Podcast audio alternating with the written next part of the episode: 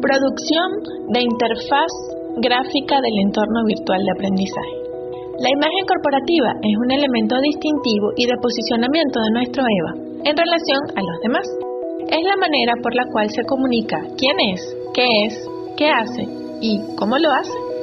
El diseño coordinado de los diferentes elementos de información, comunicación, interacción, apoyo y educación harán que la imagen sea correctamente transmitida a los participantes dentro del aula virtual. La construcción de una imagen conlleva una optimización de recursos y actividades. Al transformarlos a su vez en agentes de comunicación, se asegura al máximo el desarrollo de las destrezas y habilidades necesarias para el cumplimiento de las competencias y propósitos educativos.